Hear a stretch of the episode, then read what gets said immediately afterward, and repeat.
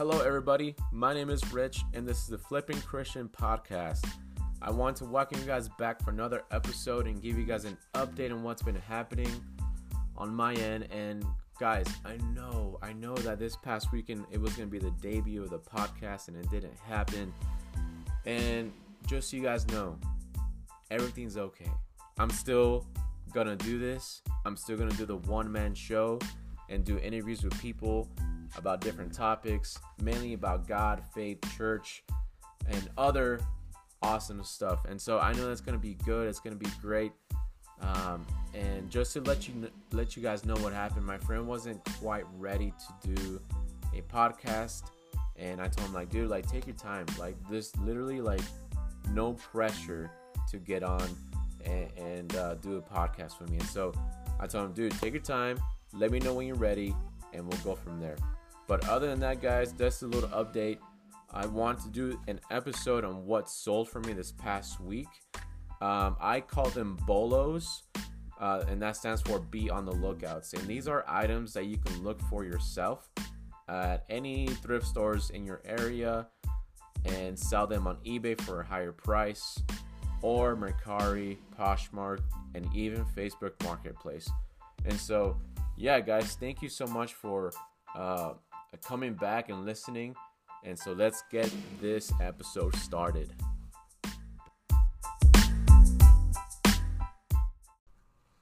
All right, so this past week, it was a good week for me. Oh my gosh, as far as selling goes, there is moments that it's like, oh my gosh, am I really am I gonna sell some things this week or what's happening?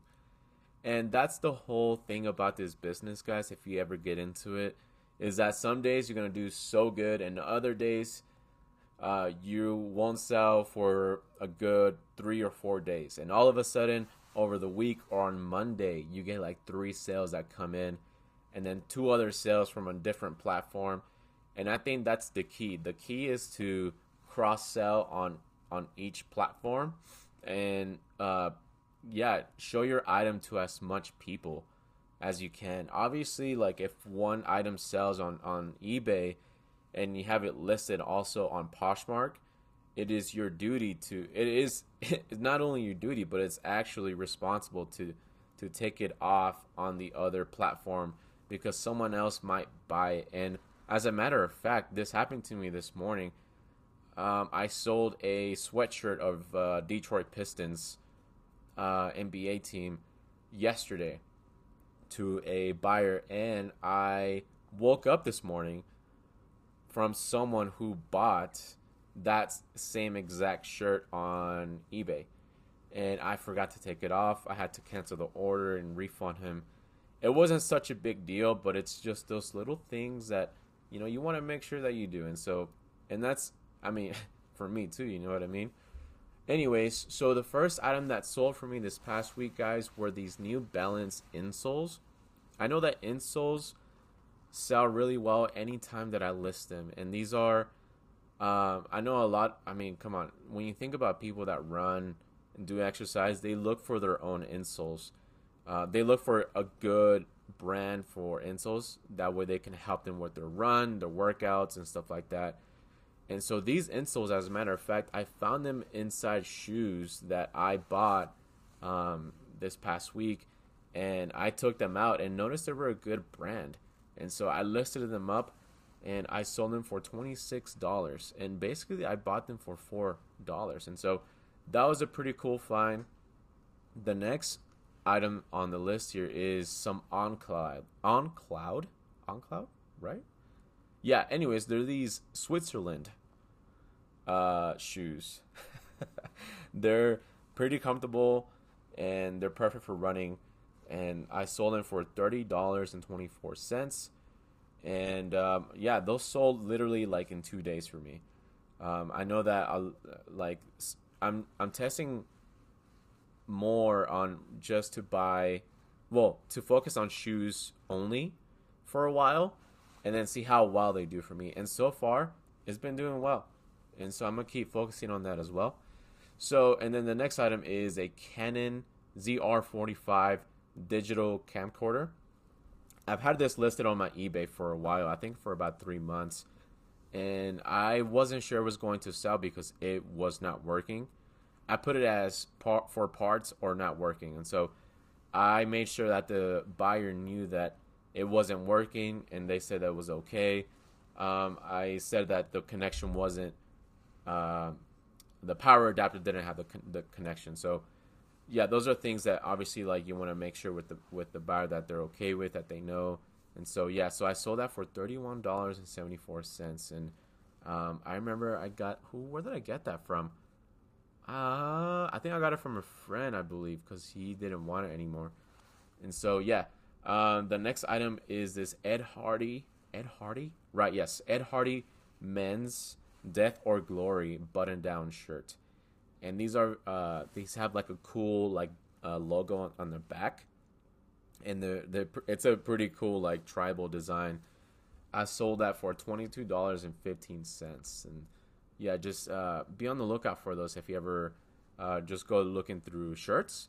Ed Hardy always sells pretty well for me, and uh, what is it, Affliction, and I'll give you guys more more details on that. But uh, the next item is these Asics Gel Exalt Two men's running shoes, and again, running shoes or any athletic shoes that are uh, in good condition that the soles still have grip on them sell so well for me. And so, uh, and I bought, I remember I bought those for $3 at the thrift store here in my area. And I sold them for $23 with shipping. So that was a pretty cool sell for me. And then this last item for me was this Harley Davidson short sleeve button up shirt. Harley Davidson, for some reason, a lot of people buy Harley Davidson shirts online.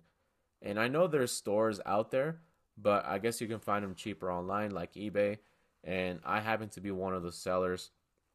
And I remember buying this shirt for I think about five dollars.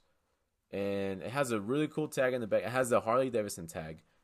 And it's perfect. It has these patches, the the nice um what is that like the the little button pocket on the chest, and so that's pretty cool. I sold that for twenty six dollars and thirty six cents.